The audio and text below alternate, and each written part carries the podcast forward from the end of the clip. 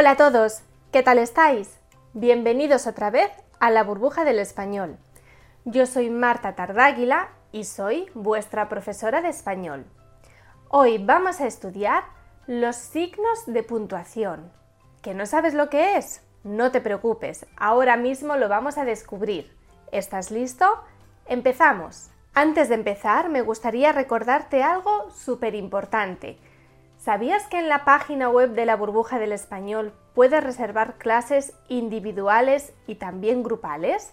Si quieres más información, aquí te dejo el link en la descripción. Bueno, ahora sí, podemos empezar. ¿Qué son los signos de puntuación?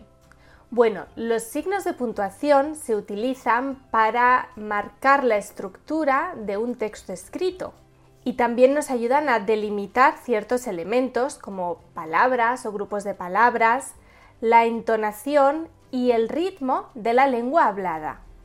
Vamos a ver cuáles son los principales signos de puntuación. Primero los escribimos aquí.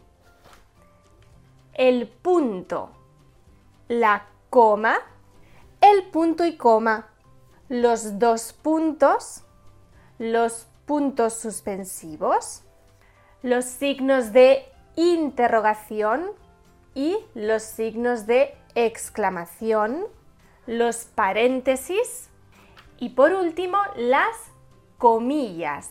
Estos son los principales signos de puntuación y ahora vamos a ver uno por uno para qué se utilizan. El punto. El punto indica la pausa final de una oración y la palabra que se escribe detrás del punto siempre va con mayúscula, empieza con mayúscula. El punto puede ser de dos tipos. Puede ser punto y seguido, y esto significa que separa dos frases en un mismo párrafo, es decir, no cambio de línea. Y puede ser punto y aparte, y en este caso separa dos frases y también separa dos párrafos, es decir, detrás del punto, cambio de línea. Ah, bueno, y hay un tercer tipo de punto, el punto final, es decir, el que indica el final del texto. Vamos a hablar ahora de la coma. La coma indica una pausa breve dentro de una oración o entre dos oraciones. Tiene varios usos. Por ejemplo, se puede usar para separar elementos en una enumeración y el último elemento en este caso va precedido por una conjunción, por ejemplo, y, o, etc. Por cierto, ¿quieres ver el vídeo de las conjunciones? Porque tenemos una clase en la que hablamos de las conjunciones. No te preocupes, te voy a dejar el link en la descripción. Como decía, en este caso la coma se puede utilizar para separar los elementos de una enumeración. Vamos a poner un ejemplo. Hoy voy a comer pasta, tomate, carne, pan y fruta. Como veis, he enumerado todos los elementos que yo voy a comer hoy y el último lo he precedido de la preposición y. La coma también se utiliza para delimitar expresiones que especifican algo. Si yo digo, por ejemplo, mi amiga Luisa, que es profesora de español, ahora vive en España. En este caso, esta explicación, que es profesora de español, la he escrito entre dos comas porque con ella te estoy especificando algo. Otro uso que tiene la coma es el de separar el vocativo del resto de la frase. Es decir, si yo digo, chicos, tenéis que estudiar, en este caso, detrás de chicos, que me refiero a vosotros, pongo una coma. También la coma se utiliza para enmarcar diferentes tipos de elementos como por ejemplo subordinadas, interjecciones. Por ejemplo, si yo le digo a Loli, mañana, cuando vuelva a casa, quiero verte en tu cuna dormidita. Bueno, pues en este caso la frase cuando vuelva a casa la he puesto entre dos comas porque es una frase subordinada. ¿Cómo me gusta la coma? Una cosa muy importante que tenemos que recordar es que la coma nunca la podemos escribir entre el sujeto y el verbo. Si yo digo, por ejemplo, Loli es una gatita muy guapa, no puedo poner una coma detrás de Loli. No puedo decir Loli, coma, es una gatita muy guapa. No, porque entre el sujeto y el verbo no se pone la coma, recuerda. Además, otra cosa muy importante, la coma puede cambiarnos completamente el significado de la frase. Así que mucho cuidado cuando utilicemos la coma. Hay que utilizarla bien. Por ejemplo, no es lo mismo decir la gatita, coma, Loli y su dueña estaban en casa. En este caso tenemos tres elementos, la gatita, Loli y su dueña. Pero si yo digo la gatita Loli y su dueña y no pongo coma, estaban en casa. Aquí solo tenemos dos elementos, la gatita Loli, que se llama Loli, y su dueña. ¿Veis cómo puede cambiar el significado? Vamos a hablar ahora del punto y coma.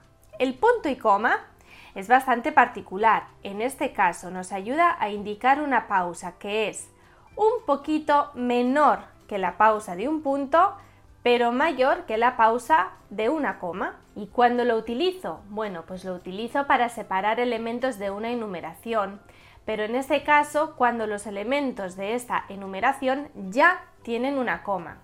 Os pongo un ejemplo. A mi fiesta de cumpleaños vinieron mis amigas Marta y Leticia. Punto y coma. Mis primas Isabel, Laura, y María, punto y coma.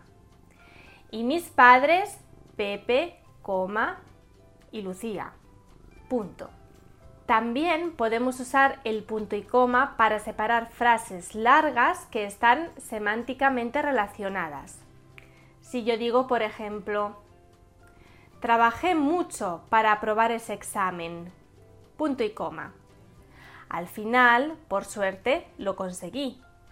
Y también usamos el punto y coma para separar los elementos de una lista que están escritos en líneas diferentes, como cuando hacemos la lista de la compra. Por ejemplo, tengo que ir al supermercado y voy a comprar. En la frutería, dos puntos, manzanas, coma, naranjas, coma, plátanos, coma, etc. Punto y coma. En otra línea. En la carnicería, pollo, coma, carne, coma, albóndigas, punto y coma. Otra línea. En la charcutería, jamón, coma, queso, coma y salchichón. Punto. El último elemento va seguido de un punto. Vamos a hablar ahora de los dos puntos. Los dos puntos los utilizo para introducir una cita de un discurso directo. Por ejemplo, Marta dice, dos puntos, tienes que estudiar más. O para introducir una enumeración, por ejemplo, yo hablo tres idiomas, dos puntos, español, inglés y francés. Se usan también para introducir un ejemplo o una explicación a lo que he dicho antes. Por ejemplo, hoy no me encuentro nada bien. Dos puntos. Ayer cogí un poquito de frío. Y muy importante, los dos puntos también se utilizan después del encabezamiento de una carta o un correo electrónico. Cuando digo, querido papá, dos puntos, o estimados señores, dos puntos. Después, la palabra que va detrás tiene que ir siempre con la mayúscula, empezar con mayúscula. Vamos a continuar con los puntos suspensivos. Los puntos suspensivos o tres puntos son solo tres, atención, y se usan para indicar la suspensión de un discurso. En casos, por ejemplo, en los que queremos expresar duda o temor. Si no me llamas esta noche, tres puntos creo que me voy a poner triste. Se pueden usar también para señalar la omisión de algo que se supone que ya sabemos. Cuando llegué a Bari empecé a trabajar enseguida y... puntos suspensivos. Ya sabes el resto de la historia, ya la conoces. y también se utilizan al final de una enumeración incompleta. Por ejemplo, el otro día en la fiesta de cumpleaños comí un montón de cosas. Comí patatas fritas, sándwiches, tarta, puntos suspensivos. Porque eso quiere decir que comí más cosas todavía. Por cierto, nunca se ponen tres puntos, es decir, puntos suspensivos, detrás de la abreviación de etcétera. En ese caso pongo etc punto, no tres puntos. Los signos de interrogación o de exclamación, por cierto, los signos de exclamación también se pueden llamar de admiración. Pueden enmarcar una oración completa, desde el principio hasta el final, o también solo una parte de esa oración. Una cosa muy importante en español, estos signos, tanto los de interrogación como los de admiración, se usan para abrir y cerrar la pregunta o la exclamación. Por eso son dos. Uno que tiene el puntito hacia arriba, que es el que abre, y otro que tiene el puntito hacia abajo, que es el que cierra. Por ejemplo, si yo te pregunto, ¿qué tal estás? En esta pregunta, en esta interrogación, pongo un signo al principio, ¿lo veis? Abre la interrogación y un signo al final, cierra la interrogación. Esto es algo bastante peculiar de la lengua española. Atención, cuando leas un libro y veas una frase con un signo de exclamación, ¡qué frío hace! Recuerda que ese palito con un puntito no es una I, es un signo de exclamación. En el caso de los signos de interrogación los utilizamos para indicar una pregunta directa. ¿Qué tal estás? ¿Has dormido bien? ¿Has estudiado todos los verbos? En el caso de los signos de exclamación, se utilizan para expresar sorpresa, fuerza, disgusto, varias cosas. Por ejemplo, ya estás aquí. No te esperaba todavía. Vaya, he perdido el avión. Como veis, siempre empiezan donde empieza la exclamación o la interrogación y terminan donde termina la exclamación o la interrogación. Recuerda que nunca podemos suprimir el signo de apertura, el primero, el que tiene el puntito hacia arriba. No se puede suprimir. Y detrás de estos signos, muy importante, nunca puede haber un punto. Es verdad que sí puede haber una coma, un punto y coma, dos puntos, unos puntos suspensivos, eso sí, pero nunca un punto. Y la palabra que sigue al primer signo de interrogación o exclamación, es decir, la primera palabra de esa frase exclamativa o interrogativa, ¿tengo que escribirla con mayúscula o con minúscula? Bueno, pues si con ella estoy empezando una frase nueva, con mayúscula. Si no estoy empezando una frase nueva, como por ejemplo, Loli, coma, despiértate ya. En este caso, con minúscula. Algo muy curioso, a veces la entonación que queremos darle a la frase es tanto exclamativa como interrogativa. En ese caso se pueden utilizar los dos, así como veis en este ejemplo. Loli, ¿cuánto comes? En este caso pongo exclamación, interrogación, frase, interrogación, exclamación. ¿Habéis visto qué curioso? Otra opción es poner al principio el de exclamación y al final el de interrogación. Si yo hago una serie de preguntas o de exclamaciones, por ejemplo, ¿dónde has estado? ¿Con quién has estado? ¿Qué has hecho? ¿De qué habéis hablado? Todas estas interrogaciones tienen que ir enmarcadas en sus correspondientes signos de abertura y de cierre. Puede ir Pueden ir separadas o no por una coma, eso es indiferente, pero siempre abro y cierro interrogación por cada pregunta. Pues pasamos al otro signo de puntuación importante, que es el paréntesis o los paréntesis, porque son dos, y se utilizan normalmente para añadir aclaraciones, información extra. incluir un dato como fechas, lugares, o también se pueden utilizar para incluir opciones en un texto. Por ejemplo, cuando yo digo un entre paréntesis a trabajador entre paréntesis a para indicar que me refiero tanto al masculino como al femenino. Un trabajador, una trabajadora. Eso podemos hacerlo con los paréntesis. Por último, llegamos a las comillas. Las comillas pueden ser de dos tipos, dobles o simples. ¿Para qué se utilizan? Se utilizan normalmente para indicar citas textuales. Por ejemplo, Loli dijo, tengo mucha hambre. Esa cita textual la pongo entre comillas.